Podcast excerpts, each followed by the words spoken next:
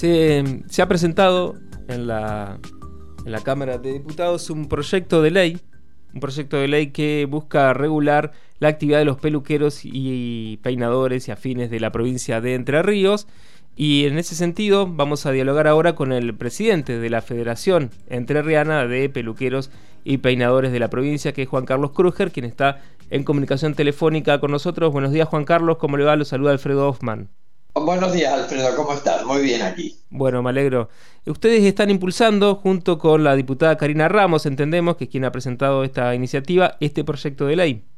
Sí, mira, no es, no es, es un proyecto de modificación de la ley. De modificación. Porque la ley la tenemos vigente del año 60, Alfredo. Sí. Nosotros tenemos la ley original en el año 60, en el 70 se modificó, en el 83 se volvió a modificar y se ratificó en el 85. Lo que pedimos ahora es una readecuación de los artículos, porque hay nuevas reinterpretaciones, porque hay nuevos actores participantes en esta actividad de la peluquería. No es que queremos hacer una ley, ya la tenemos, simplemente readaptarla a los tiempos en los que vivimos. Claro. Por ejemplo, ¿en qué sentido ustedes pretenden o proponen que haya esta adaptación?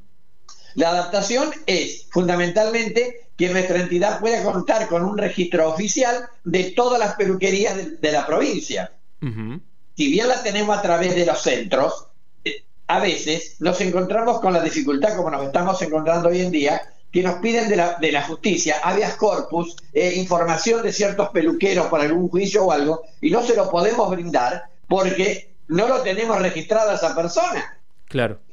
Entonces, además de lo que queremos también es que cuando se hagan las mesas examinadoras en cualquier centro o en cualquier parte de la provincia, si hay centro vigente, con personalidad jurídica vigente, porque hoy en día muchos, lamentablemente por ciertas situaciones han ido este, modificándose, tengan vigentes sus autoridades porque a veces tiene nada más que la cáscara del nombre y no, no, hay, no, no hay autoridad como para justificar esa entrega de matrícula que, que rehabilite a esa persona. Acá lo que hace falta es readecuar esos artículos, no es eh, hacer la ley nueva, readaptarla nada más con esos artículos, unirlos algunos, porque es una ley del año basada en el, en el 60. Imagínate que han pasado muchas cosas del año 60 a la actualidad.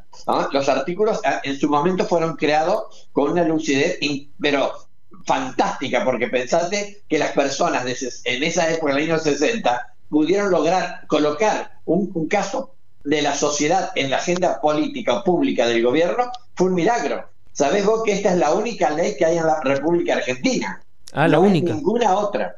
Yo te la puedo decir porque soy presidente de la Confederación General de peluquero de la República Argentina. Y estamos luchando en las cámaras de diputados de la Nación para que haya una ley nacional basada en la nuestra.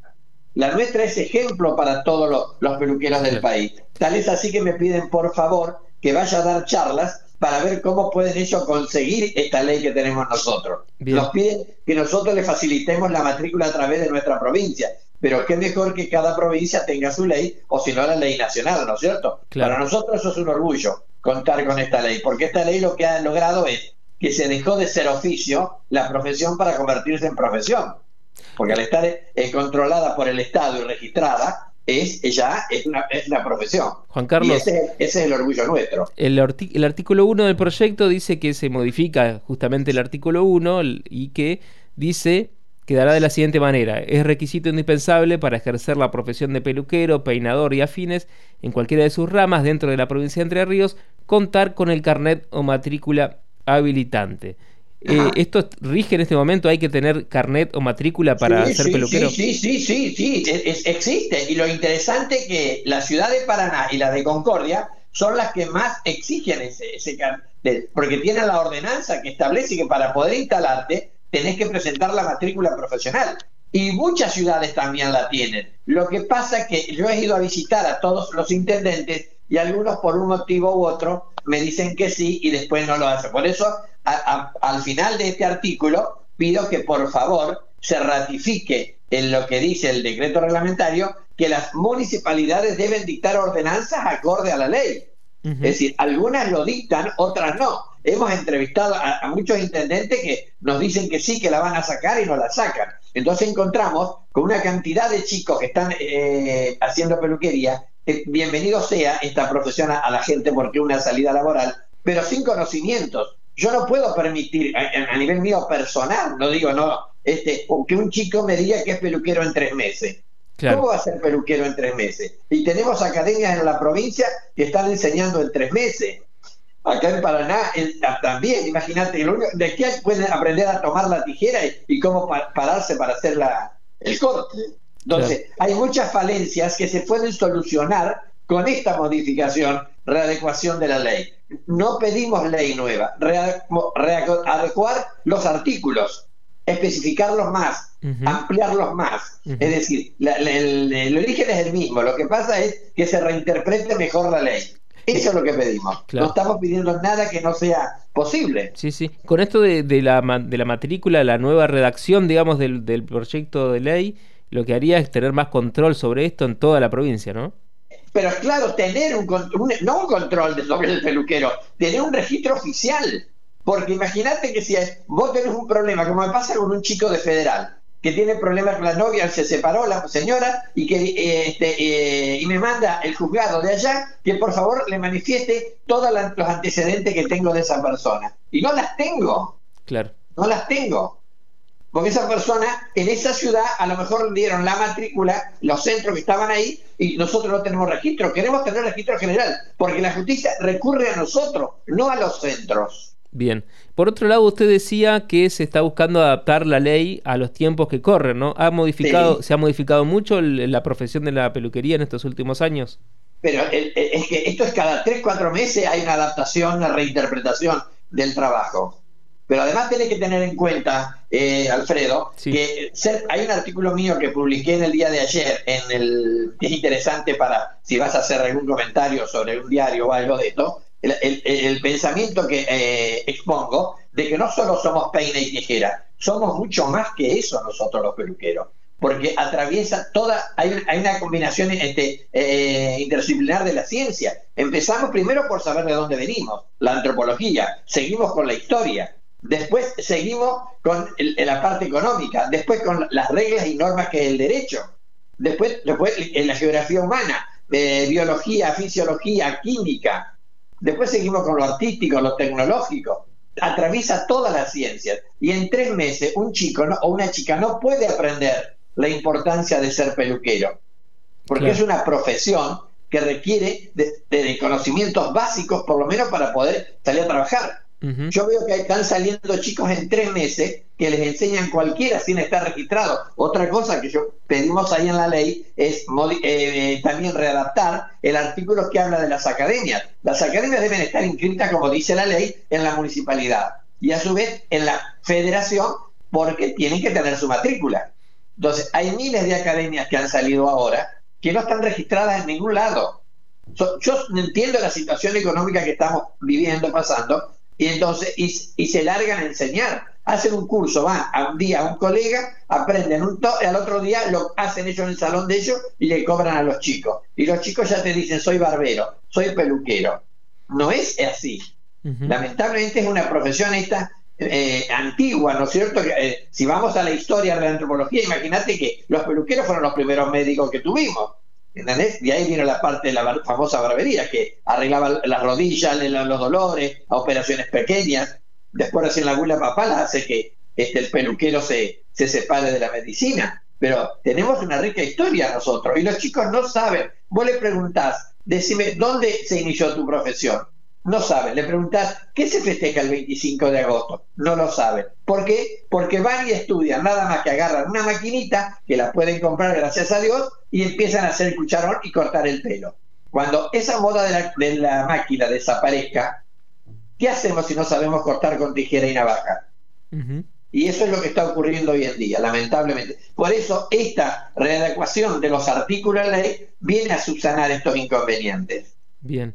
¿Ustedes han tenido mantenido reuniones con legisladores sobre este tema? No, no, no, no, no. Lo dejamos en manos de la eh, excelente diputada Karina Ramos. ¿eh? Este, eh, porque entendemos que ella sabe en el área de, de artículos para una modificación de ley y nosotros somos amante de la tijera y el peine, como decimos. Claro. Juan Carlos, ¿cuántos años de, peluquero?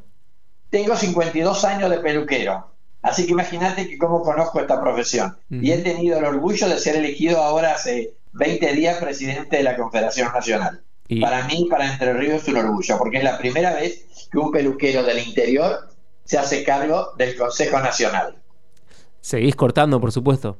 Por supuesto. Y sigo dando clase y, ayudando a todo el mundo que quiera ser peluquero, porque es una hermosa profesión, una digna profesión. Hermosa. ¿Y qué opinas de, de, esta moda que hay de las barberías ahora?